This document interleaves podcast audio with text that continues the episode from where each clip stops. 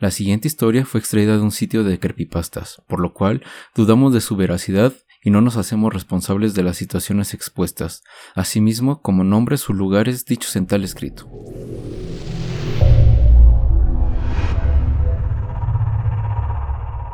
El hombre jamás regresó de la luna.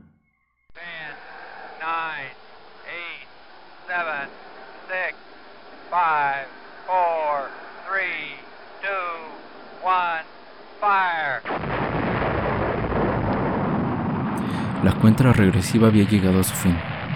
La explosión debajo de nosotros hizo vibrar el fuselaje de una forma tan violenta que visto desde dentro parecía una gelatina.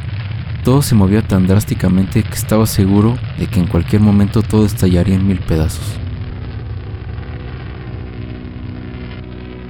Después de varios minutos, el cohete se estabilizó y el movimiento apenas era perceptible. Habíamos pasado la fase más crítica del despegue, pero apenas era el inicio de un viaje que duraría unos cuantos días más. Nuestro destino era nuestro satélite natural, la Luna. La tripulación está conformada por tres astronautas, incluyéndome. Fuimos los afortunados para, después de varios años, regresar a nuestro astro. Nuestra misión en realidad era bastante sencilla, y más tomando en cuenta que aquella misión era únicamente para demostrarle al mundo que la nueva era de viajes espaciales había comenzado. Debíamos simplemente caminar por su superficie, recoger unas cuantas muestras y asegurarnos que la bandera colocada por el primer hombre en la luna siguiera firme. Aunque en realidad lo único importante era que demostráramos que habíamos llegado nuevamente a la luna. Para eso, nuestro alunizaje no sería solamente televisado, sino también sería transmitido por internet. Nos pusieron unas cámaras bastante pequeñas y nada estorbosas encima de nuestros trajes espaciales, de tal forma que todo el mundo viera lo mismo que nosotros. Cuando finalmente la cápsula alunizó, la compuerta se abrió. El panorama desolador de un enorme interminable desierto gris se extendió por el horizonte. Aquello me decepcionó un poco, pues creía que nos encontraríamos con algo más que la nada, pero no fue así. Ahora entendía por qué el hombre no había vuelto a pisar la luna desde hace bastante tiempo. Alunizamos casi en el mismo sitio que la misión del Apolo 11. La bandera americana seguía ahí, inmóvil e imperpetuable, rígida y gloriosa. Varios de los artefactos colocados en las diferentes misiones del programa Apolo también seguían ahí. No muy lejos de aquel lugar había una zona con varios cráteres. Estos no eran muy grandes y la profundidad de estos apenas si superaban los 10 metros. Pese a que nuestra misión se limitaba a caminar sobre la superficie del satélite, decidí investigar aquella zona y hacer un poco más interesante nuestro viaje. Al fondo de uno de los cráteres había varias rocas apiladas, una sobre la otra. Como sabrán, la gravedad ahí es menor, por lo que se pueden levantar objetos que en la Tierra jamás se podrían. Así que cuando bajé y empujé una de las tantas piedras, ésta se movió, como una simple hoja de papel, revelando lo que había debajo de ellas. Un túnel, no más de dos metros de diámetro, iniciaba en aquel lugar. El lugar era demasiado angosto, pero no lo suficiente como para no poder bajar por ahí e investigar. La oscuridad casi absoluta que salía del agujero era casi impenetrable a las débiles luces con las que estaba equipado mi traje. A pesar de esto, se podía observar cómo el túnel descendía en forma vertical hasta ser tragado por una negrura casi absoluta. Dudé en descender hacia lo desconocido. Sabía que en aquel lugar solo había un solitario túnel lleno de nada. Pero el hecho de no saber hasta dónde llegaba era lo que más me daba miedo. Aún así, y cumpliendo con el deber de la misión, y sabiendo que cientos de miles de espectadores veían lo mismo que yo, me armé de valor. Bajé por el túnel que me llevaría a las entrañas de la luna. La altura del túnel era tan pequeña que era casi imposible bajar gateando. Lo mejor era recostarme como si fuera un tobogán e impulsarme poco a poco con las manos.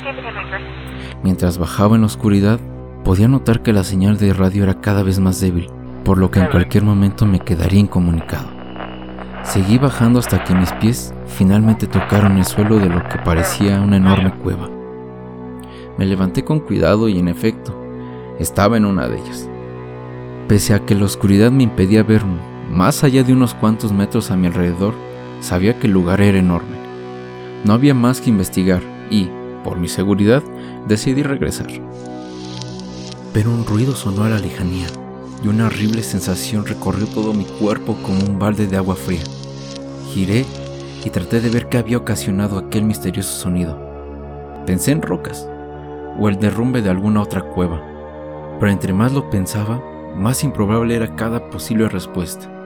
La única forma de saberlo era adentrarme en la cueva hasta encontrar el origen de aquel sonido. Caminé en línea recta sin saber qué era lo que me encontraría.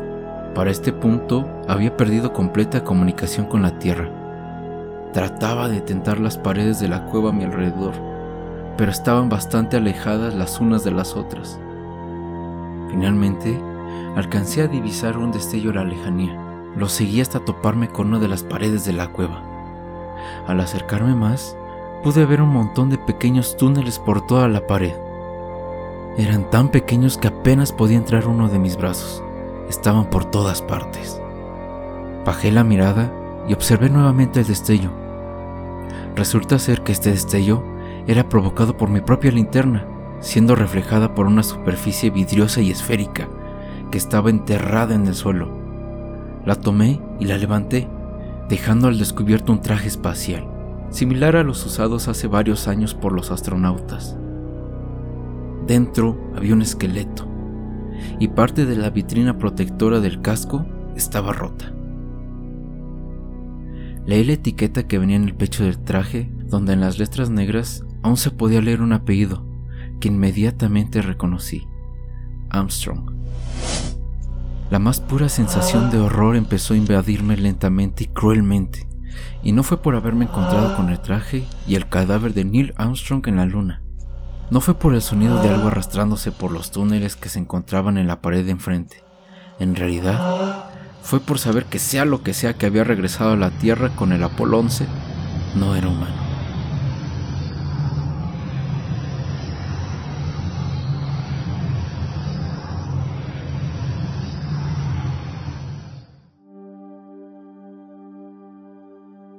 Decidí lanzar este esta historia, este relato, este podcast, eh, antes que el que tenía planeado subir hoy, por el simple hecho de que esta es una historia fascinante, una historia muy creepy.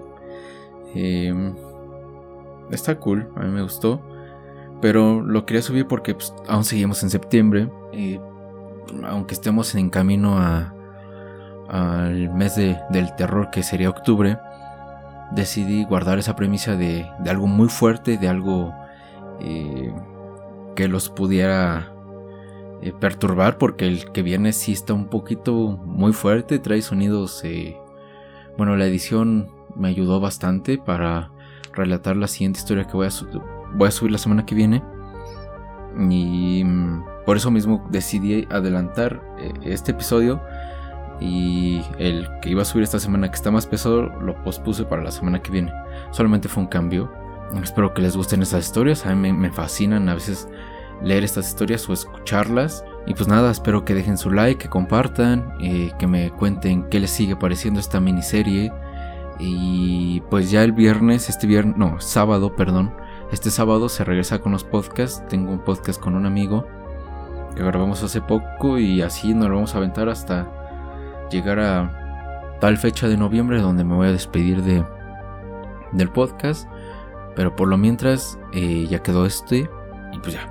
Sería todo de, de mi parte. Espero les guste. Nos escuchamos en el siguiente miércoles de este especial de mini terror de hace octubre. Bye.